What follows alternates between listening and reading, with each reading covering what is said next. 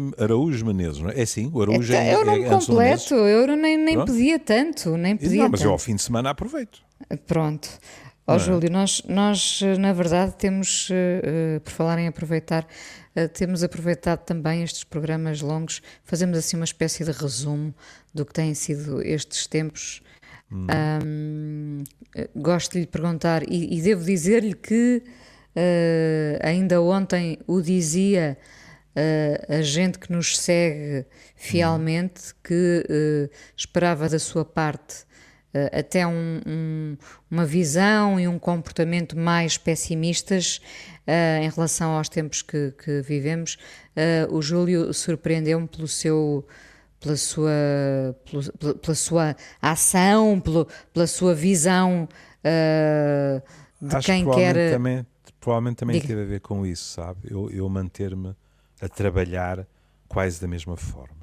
Foi reativo positivamente, eh, foi trabalhar, eh, continuou Sim. a fazer a sua vida Sim. com cuidados, certamente, Isso mas, isso eh, mas não deixou de me espantar, porque se calhar, bom, também não, eh, não tenho a pretensão de o conhecer assim tão bem, mas se calhar eh, há uns largos anos teria outra postura, não sei, não faço a mínima ideia.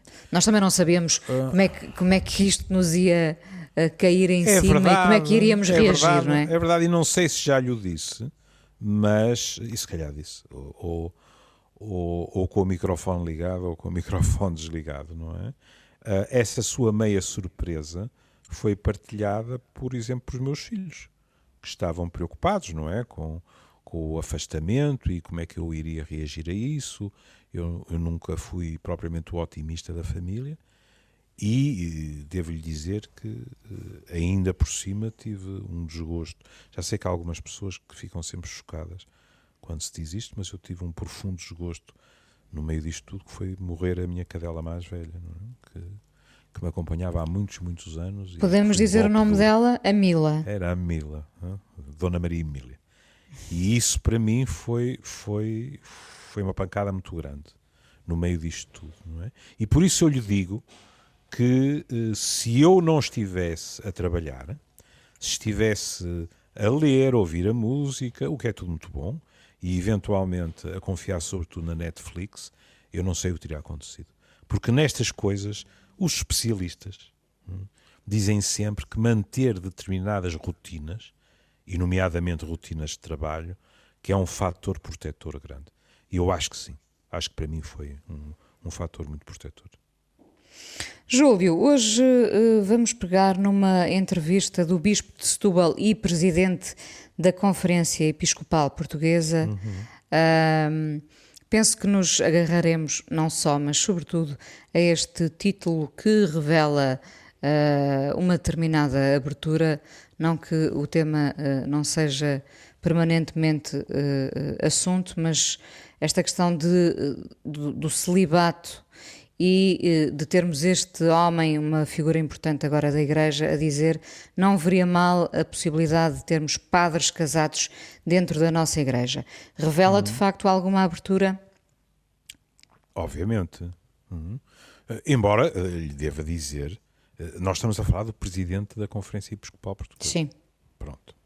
Eh, embora lhe deva dizer que é um discurso que se vai ouvindo cada vez com maior frequência. Hum? E eh, a Inês sabe como eu, eh, quando tenho as minhas, as minhas divagações por Nostradamus, que ainda por cima foi, foi um nome que, com o qual Associado eu às profecias, não é? Exato, mas, mas que eu, na minha santa ignorância, um dia encontrei num, numa das minhas cidadezinhas favoritas da Provença, em Saint-Rémy de Provence, não é? E lá estava, numa, numa casa, uma inscrição sobre Nostradamus. Mas, como sabe, eu muitas vezes disse que a questão do, do não celibato dos padres hum, seria, na minha opinião, algo que se resolveria até com maior presteza, com maior facilidade, do que a ordenação das mulheres. Pronto. Agora, ah, ah, podemos ah, começar por aí, eu acho que a entrevista é muito rica, Ah, mas ah, esse é o título que também não surpreende muito. Hum? Um título, por definição, procura ser apelativo. E isso é algo que, hoje em dia, continua a ser uh, um, um, tema que uh, está na berra em relação à Igreja. Porquê é que uh, eu digo que há uma abordagem da questão que, na minha opinião, é boa? Primeiro, primeiro vou falar de um gerúndio. É que Dom José Ornelas, quando se fala disso, diz assim: o celibato dos sacerdotes é algo que se foi afirmando disciplinarmente no seio da Igreja Católica. Não é um dogma absoluto nem inquestionável. Este, este gerúndio foi-se afirmando diz tudo.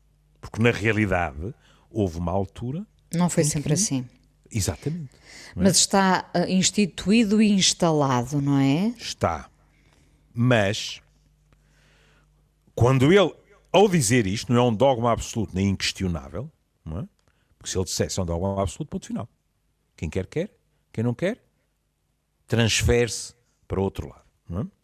E diz inquestionável com a palavra que eu gosto muito, que é, significa, podemos discuti-lo. E até podemos, depois de uma discussão, não estar de acordo. Mas a discussão está lá como o nosso Cohen escreveu, não é? É através das frinchas, das brechas, que a luz entra, não é?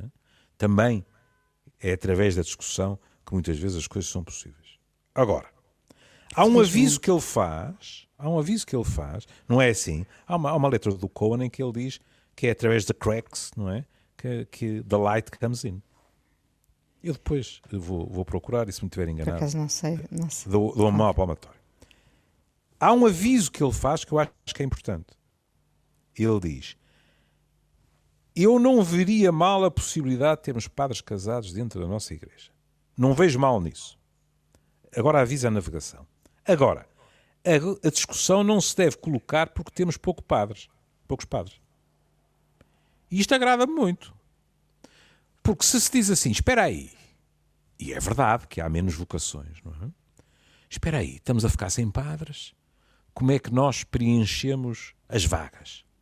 Olha, vamos forçar um bocado as nossas ideias, quiçá a nossa ética, e vamos permitir que os padres casem. Se calhar vamos ter mais candidatos e assim o problema fica resolvido. No, Isto seria fundo, uma visão é que... utilitarista, percebe? É? No fundo, como é que uh, cativamos mais. mais gente mais gente para os nossos lugares, não é? E Dom José Ornelas, na minha opinião, faz muito bem dizer isso é uma abordagem errada. Porque é dizer, se nós não tivéssemos falta de padres, então não entreabriríamos a porta. Não, o que ele está a dizer é que a discussão deve incidir naquilo que é o sacerdócio, no que ele significa para a Igreja como um dos ministérios fundamentais. E portanto diz, teríamos de ver como é que ele se exerce e tal. E depois há outra frase, que até lhe vou dizer que é a minha frase favorita de toda a entrevista. Porque, na minha opinião, demonstra uma enorme abertura e uma enorme humildade. É quando ele diz assim: Mas outras igrejas que têm a tradição de padres casados resolveram esse problema e também nós haveríamos de o resolver a frase é muito boa, sabe? Porque é difícil, quando se lê isto, não pensar nos anglicanos. Os anglicanos casam, podem casar. E não pensar num argumento que se ouve com muita frequência, que é não, não, os padres não podem casar porque têm que se dedicar 100% a Deus e às suas ovelhas. Este tipo de argumentação é pouco elegante, por exemplo, para os anglicanos, que é dar a entender que, porque eles são casados e têm filhos, são uma espécie de sacerdotes de segunda na sua dedicação, seja ao culto do Senhor, seja ao acompanhar as suas ovelhas. Aliás, foi Bento XVI, se bem me lembro, que eh, permitiu peço desculpa pela, pela, pela linguagem futebolística e aproveito para lhe dar os parabéns pela, por aquilo que eu acho que é o sprint final do seu clube para o campeonato nacional. Mas eu, eu, eu, acho que nesta altura ninguém está de parabéns, mas enfim. Uh, isso, isso, é verdade, quer dizer, é eu verdade, ouço muito o é? discurso não... de vai ganhar o menos mal, mas pronto, tudo bem, não interessa. Uh, acho que foi um bom São João, se quiser, como compreenderá, eu não tive prazer nenhum na questão, mas em termos da minha cidade, eu, eu tive que sorrir e dizer: caramba, pela, é que, pelo que eu li, nem na gripe espanhola, Inês, nunca deixa de haver São João. E não houve, a cidade portou-se bem, e eu, com aquele pensamento mágico que nós temos, ao fim da noite pensei assim: caramba, não houve o alho porro para falar com toda a franqueza, eu tenho osga aos martelinhos, portanto isso não considero que o Porto tivesse perdido muito por não haver martelinhos, mas não houve as sarinhadas cá fora, mas pronto, a bola correu bem. Que diabo. Mesmo assim, a noite não foi para deitar fora. Mas, era é? dia de festa, era dia de festa, ainda que era tenha festa, sido noite, noite de recolhimento, não é? É, é, as sardinhas foram dentro de casa, foram portas adentro quantas pessoas já o disseram nos jornais. Ora bem, oh, estava a dizer... Ah, diga, diga, diga. prossiga, prossiga é com o seu raciocínio. No tempo de Bento XVI, se bem me lembro, houve autorização para padres anglicanos de uma ala mais conservadora, e por isso é que eu estava a falar de linguagem futebolística, transferirem-se para a Igreja Católica, sendo casados, hum? com uma ressalva. Não podiam chegar a bispos, mas podiam ser padres. O que significa que o Vaticano considerava que eles podiam desempenhar bem aquilo que é mais importante da sua profissão, que não é, ser, não é chegar a bispo, nem a cardeal, nem a papa. É estarem na sua comunidade, serem queridos por ela e ajudá-la. E, portanto, se esses eram considerados capazes de o fazer, o que Dom José Ornelas está a dizer é que também não o choca que um dia destes isso aconteça na própria Igreja Católica e que isso não vai prejudicar os paroquianos. Eu também acho. Acho hum. até que, sob certos aspectos, a experiência do amor, a experiência de constituir uma família, etc., enriquece a vivência de uma pessoa que se depara com alegrias e dramas do mais humano que existe. Isso não está na, não está na, na entrevista, mas também há outra coisa que tenho a certeza que Dom José Ornelas partilha, que é também não é razão para aceitar que os padres casem as questões da pedofilia. Pois, é, é, eu ia precisamente uh, uh, abordar a questão. É que hum. o fim do celibato não terá só a ver com uh, a falta de, de vagas por por preencher ou a tal de dedicação exclusiva que, que o Júlio uhum. falava, mas eh, quando se fala em celibato ou no fim do celibato ou na possibilidade dos padres eh, se casarem, muitas vezes isto tem ligação com. Uh, Exatamente. Infelizmente, com os abusos sexuais, não é? E é uma uh, falsa ligação. Porque muitos dos pedófilos são casados, têm família, são heterossexuais, etc. Portanto, uma coisa não tem nada a ver com a outra. Mas você encontra nas redes sociais e algumas das pessoas na sua ignorância e, portanto, na sua ingenuidade, dizendo, pois, se deixassem os padres casar, agora vamos lá ver se entendemos, estamos a falar dos abusos no seio da igreja, não é? Os abusos no seio da igreja desapareciam. Lamento muito, é uma relação que não pode ser estabelecida. Curioso é que, como seria inevitável, a reboque do celibato dos padres, tinha que aparecer a questão e as mulheres na igreja. Eu arrisco-me a dizer que são assim as duas coisas que mais em cima da mesa têm estado, não é? Tem razão. E... Já estão há uns anos, que já estão há uns anos largos, não é? e aqui entre nós ninguém nos ouve, vão continuar mais uns anos. Mas pronto. E aqui, Dom José Ornelas não engana ninguém. Ele diz a questão das mulheres está noutro patamar. E porquê? Porque aí, quer queiramos, quer não, a Igreja como estrutura foi uma estrutura criada pelos homens e para os homens. Sabe que uh, eu não sou sensível àquele argumento, ai, os apóstolos eram todos homens.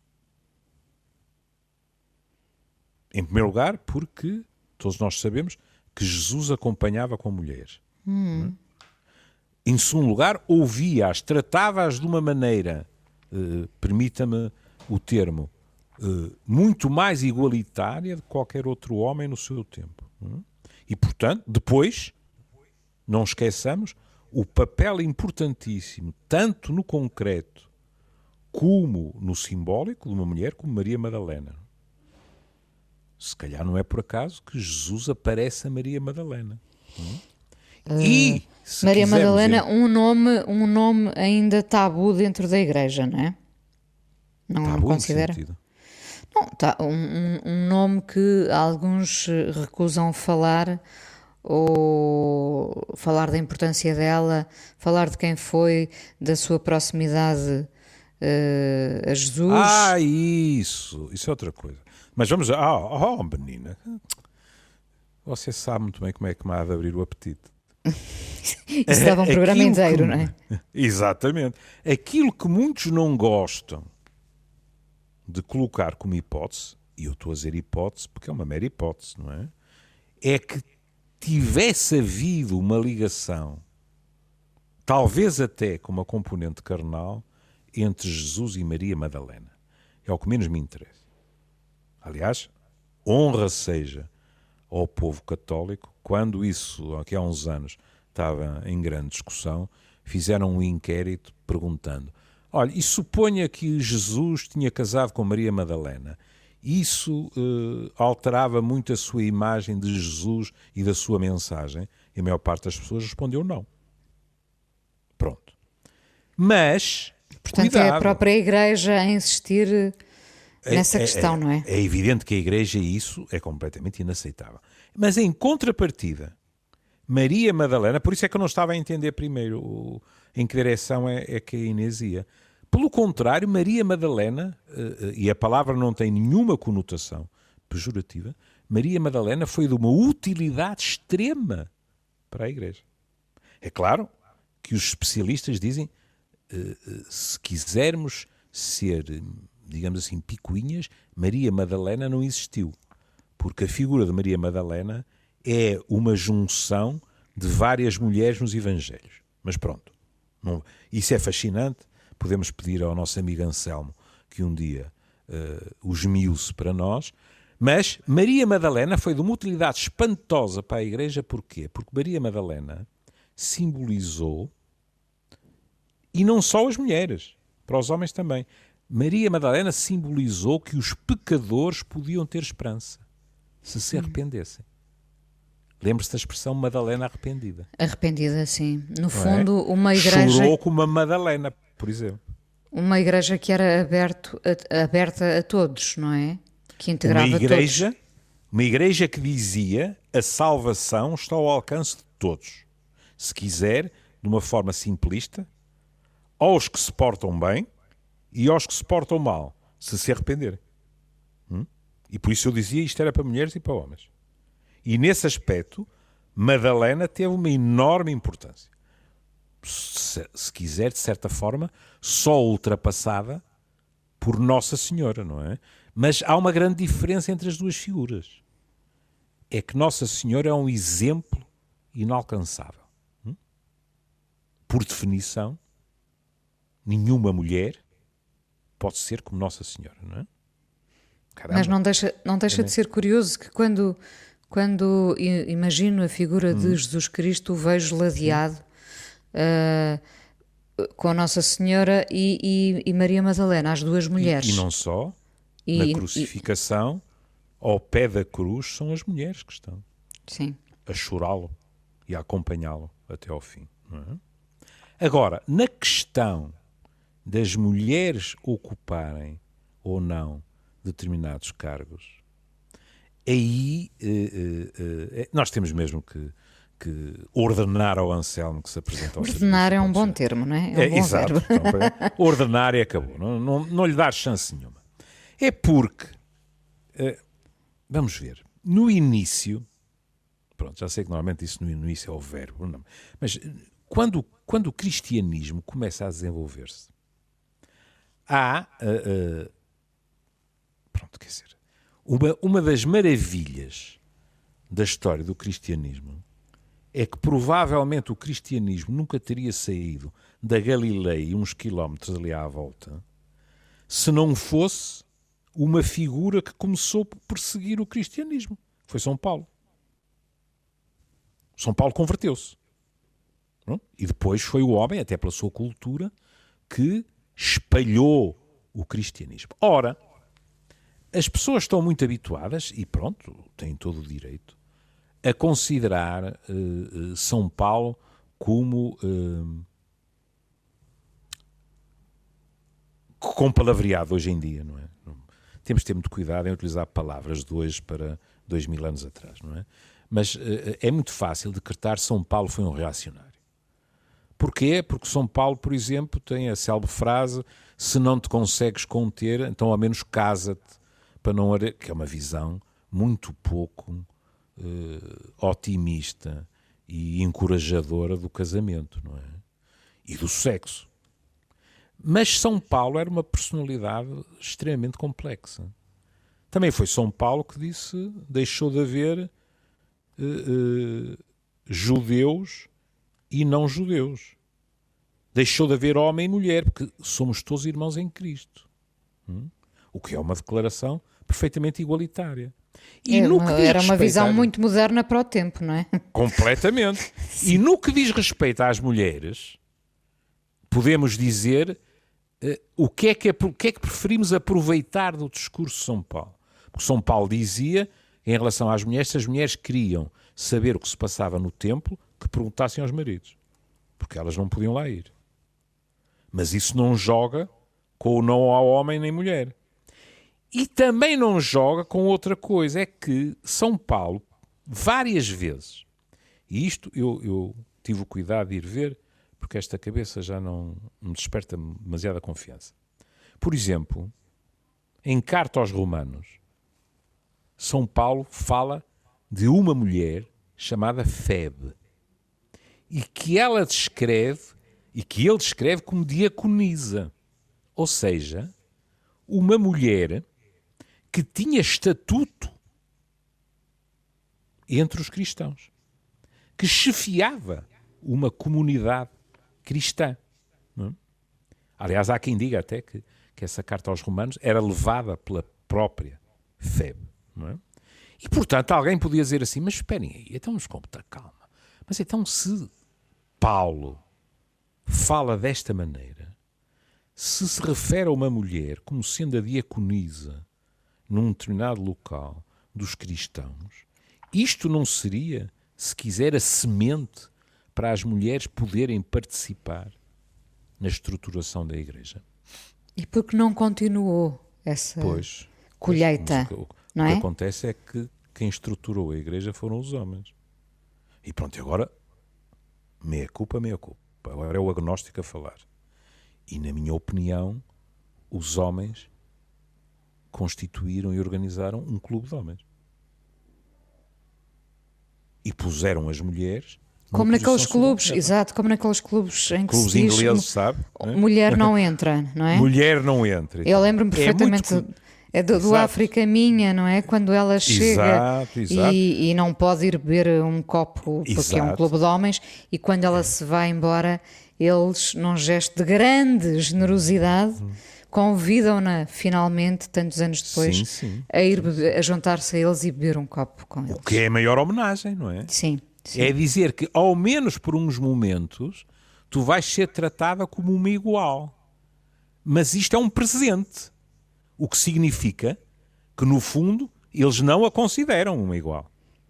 Pronto. É, é, é um preto de homenagem, percebe? É, é, é, é um bocado como como quando os homens dizem eh, a mulher é a fada do lar, ou a mulher. Pronto, outra coisa que, que no século XIX esteve muito em voga. A mulher moralmente é superior ao homem. Terrível armadilha, não é? Porque se é moralmente superior, como é evidente, não podia fazer as deliciosas patifarias que os homens andavam a fazer. Sim. Não é? Era fiel, estava em casa, etc, etc. Há certos porque, elogios porque que são temê-las? Porquê é? temê-las então, não é? Exatamente. Mas, mas você sabe como eu acredito piamente que uma das raízes do machismo do patriarcado é o profundo medo que os homens têm das mulheres em determinadas uh, dimensões. Adiante. Eu sempre a meter o nariz onde sou chamado, porque o Google não me é vedado, uh, sabe quem é que também foi diácono, muito quem? mais perto dos nossos dias? Lewis Carroll, o homem que escreveu Alice no País das Maravilhas. Hum. E eu fiquei deliciado, nunca me tinha passado pela cabeça. Ora, e portanto, o que é que eu digo? Eu acho que é muito mais difícil realmente digerir para a Igreja o aceitar as mulheres naquilo que se chama a hierarquia normal. Porque, ó oh Inês, não há ninguém hoje em dia de boa fé uh, no seio da Igreja Católica que negue que grande parte do trabalho cotidiano da instituição é assegurado por mulheres.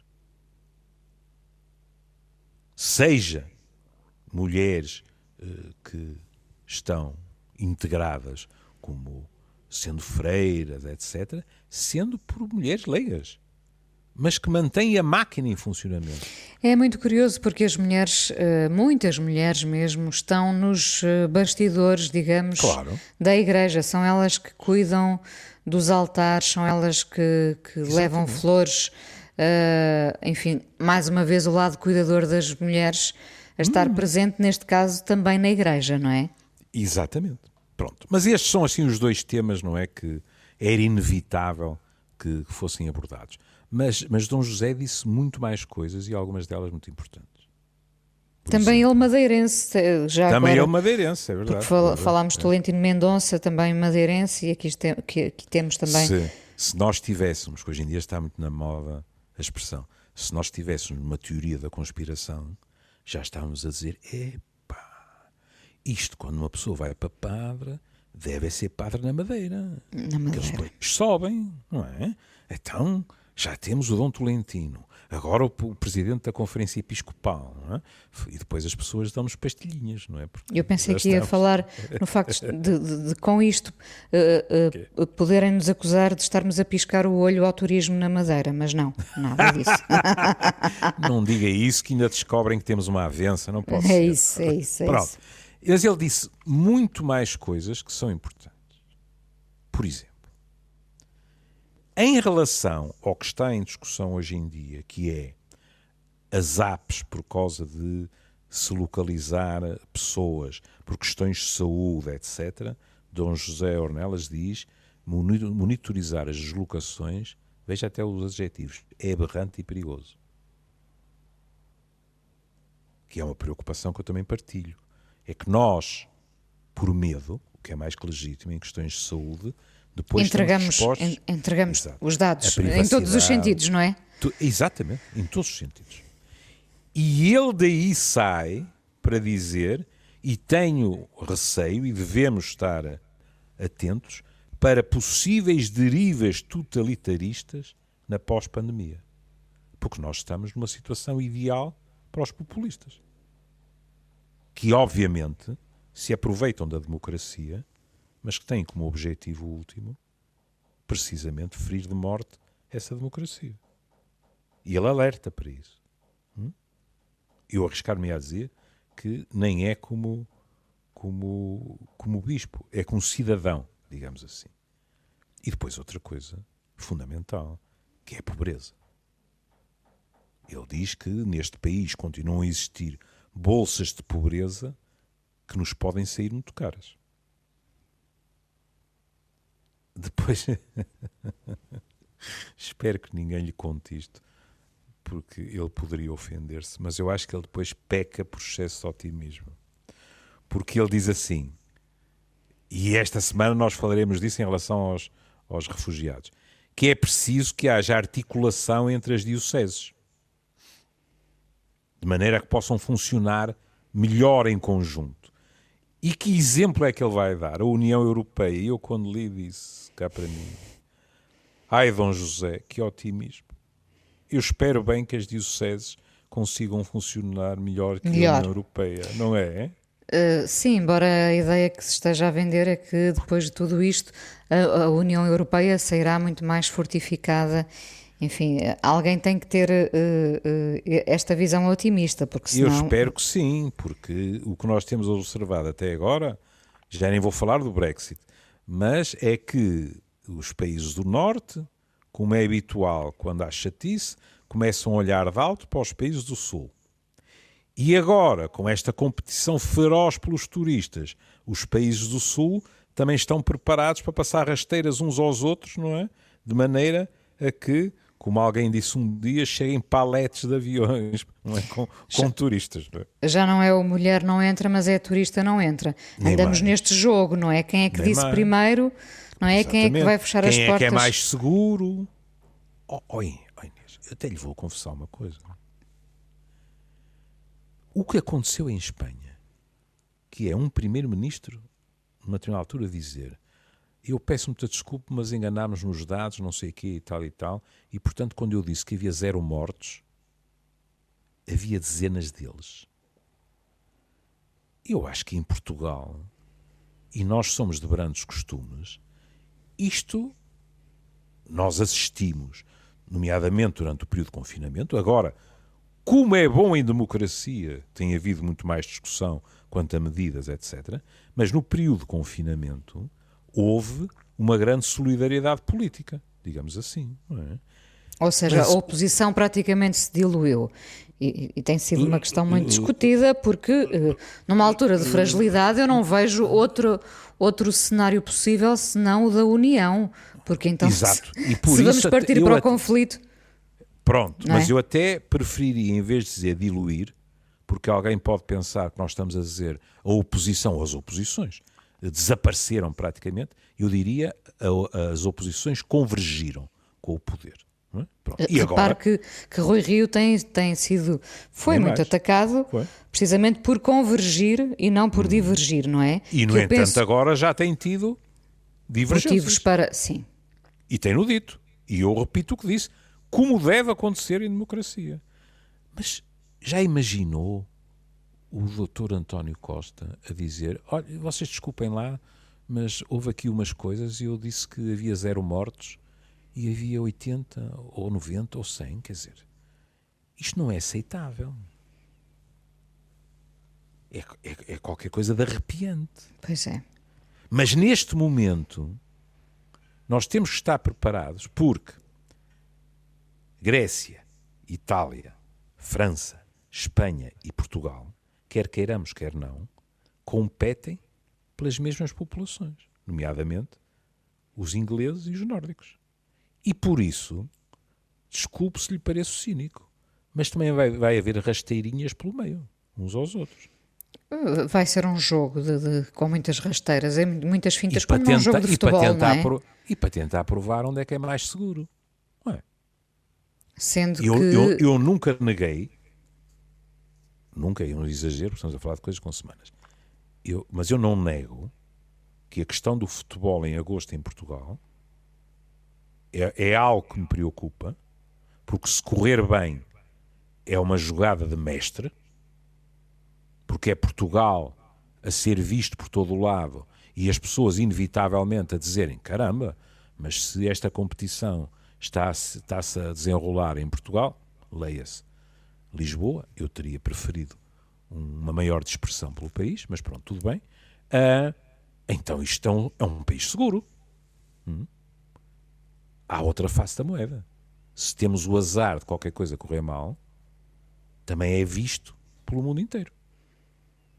E pode ser quase um ato suicidário em termos turísticos. Eu, eu acho que numa altura destas nenhum país devia gabar de, de ser um país seguro, não é? Até porque nenhum é. Justamente, justamente.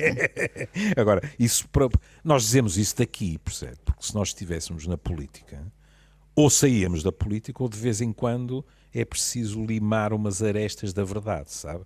Cortar assim uns cantinhos, pronto. E portanto, ele aí depois vai abordar algo que no terreno é fundamental. E eu experimentei-o na pele. Que é a necessidade de apoio de quem está verdadeiramente próximo das populações. E ele dá exemplos como os bombeiros, as IPSS. E diz aquilo que é verdade, que muitas vezes o Estado tem uma contribuição que não é suficiente para essas organizações se manterem à tona. Ora, sem essas organizações, também o Estado não consegue dar conta do recado. Já para não falar depois da dita articulação, não é? Exatamente. Porque se, é? se, as próprias instituições dificilmente se mantêm à tona, hum. já nem vamos falar em articulação, que ainda é o, passo seguinte muito mais complicado. Exato. Estamos a ficar perto do fim, não é? Estamos, estamos. Então, vou, eu vou pedir desculpa a Dom José Ornelas, mas uh, vou uh, citar quatro ou cinco pontos que também, para mim, foram importantes. Que é ele dizer Muitos lares podiam ter funcionado melhor.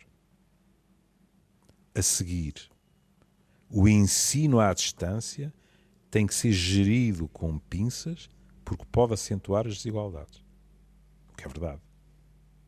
Por questões que têm a ver com a tecnologia, com as posses das famílias, etc. Não é? E depois, ele dizer uh, que, uh, inclusivamente, nós nos devemos centrar naquilo que foi uh, a palavra de Francisco. Não este, mas o original. E vai buscar uma citação que me agrada muito, que é, deixe-me ir, aqui ele diz assim: significa ir realmente à procura das pessoas, porque ele, ele, ele diz a igreja não pode ficar à espera das pessoas, tem de ir à procura delas. E é verdade. É nas suas aspirações e nos seus sonhos. E eu não conhecia esta frase. Quer dizer, não conhecia essa, como não conheço milhares de outras. São Francisco dizia, dirigindo-se aos seus frades: Vão pelo mundo anunciando o Evangelho, se for necessário, até com palavras. É muito bonito. Porque Repara... Francisco preferia o exemplo, o trabalho e menos o discurso. Mas diz: se for preciso, até com palavras. Repare que durante muito tempo a Igreja não precisou de ir à procura dos seus fiéis, não. não, é? Era um dado adquirido que eles viriam ter à Igreja. Não, nem sequer concorrência havia, praticamente. Exato. E hoje já. E se reparar, e é a própria Igreja que o reconhece, muitas vezes o sucesso de outras igrejas e até de organizações que eu, que eu preferiria não apelidar de igrejas, mas o sucesso vem de onde? Da sua maior proximidade às pessoas. E da enquanto persuasão, não é? Exatamente. Claro. Enquanto a hierarquia católica, por vezes, é demasiado rígida em termos de, da maneira de se movimentar. E por isso ele diz: uma igreja como a nossa tem que ir para o terreno, para a vida, para o cotidiano das pessoas, para estar com elas. Não pode ficar à espera delas. É verdade.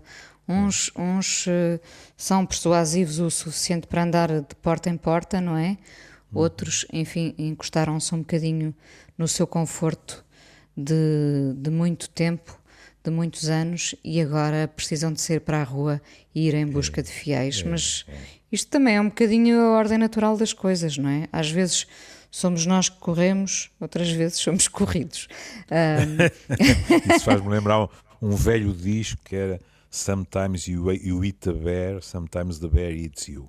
Há uma vez nós comemos o urso, outra vez o urso come-nos a nós. Uh, porque é justo dizer que ele também fala das comissões em todas as dioceses por causa dos abusos sexuais na igreja. E só para terminar, porque haverá pessoas que diriam assim: e tu, meu malandro, uh, uh, deixaste para fora do programa a única coisa em que terias que dizer que não estavas de acordo.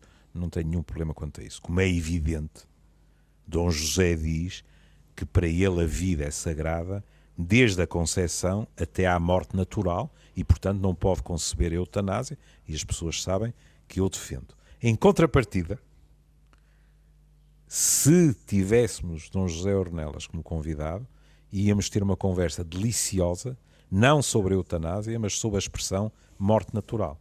Sabe porquê? Porquê? Porque a grande batuteira em relação à morte natural foi sempre a medicina. Ao longo de toda a sua história, a medicina foi cada vez mais fazendo com que a morte deixasse de ser natural, porque, ao ter muito maior capacidade de manter as pessoas vivas, o faz, obviamente, através de artifícios, através de medicamentos, de um modo artificial. Pessoas, por alguma coisa, a, a esperança média de vida aumentou o que aumentou, não é? Uma morte natural no século XII ou XIII não tem nada a ver com uma morte natural no século XXI. Uh, ah, com esta me despeço, faça é, favor com, com amizade, não é? de acabar com amizade. Com, com amizade. Olha, e porque o Júlio falou aí nessa canção de Cohen e a uhum. nossa produtora querida Joana Jorge, já agora, uhum. com a sonoplastia do João Carrasco, nós estamos aqui. É São João, temos uh, uh, o São João Carrasco do nosso lado e a Joana Jorge, produtora também connosco. A Joana Jorge foi procurar essa canção Sim. de Cohen, There Sim. is a Crack, a Crack in Everything. Chama a canção chama-se Anthem e vamos ouvi-la. É Acaba por ser uma. Acaba por ser uma boa escolha. É conhecidíssimo, ainda por cima. Ai, como está esta cabeça. Monte, mas olha, sabe o que é? Olha, até fico com esperanças que entre a luz na minha cabeça, porque já estou realmente essa brecha, com a cabeça brecha. partida. Júlio, beijinho. um beijinho, um beijinho Até para amanhã. todos. Até amanhã.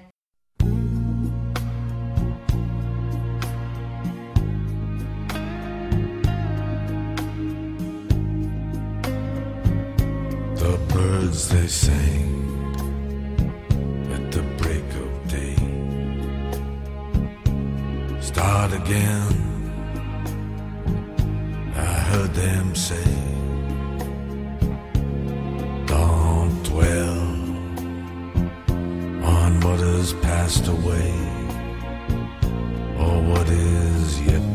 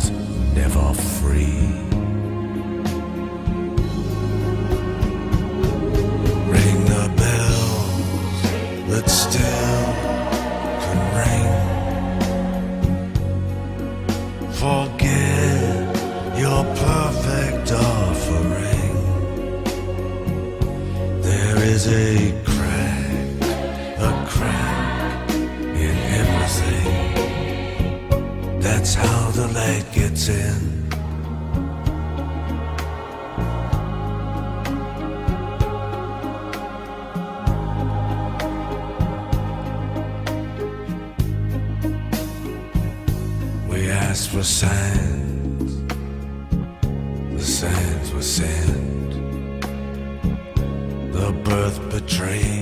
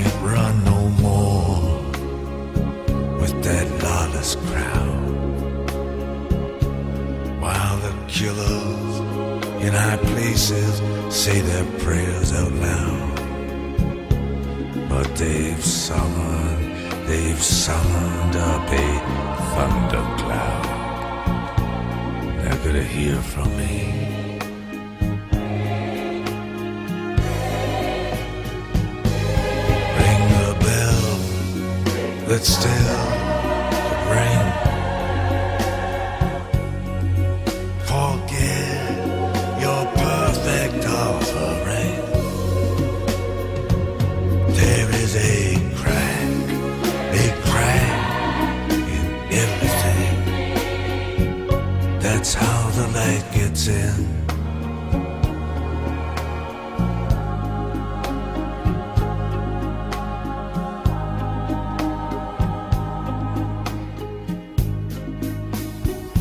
You can add up the parts, you won't have a sum. You can strike up the march,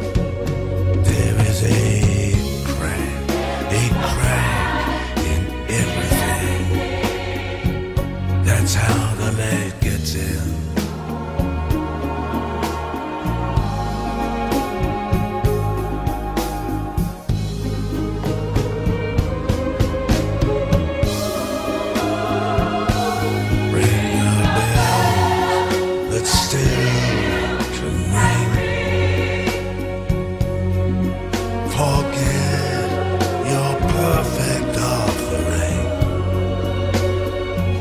There is a crack, a crack in everything. That's how the light gets in.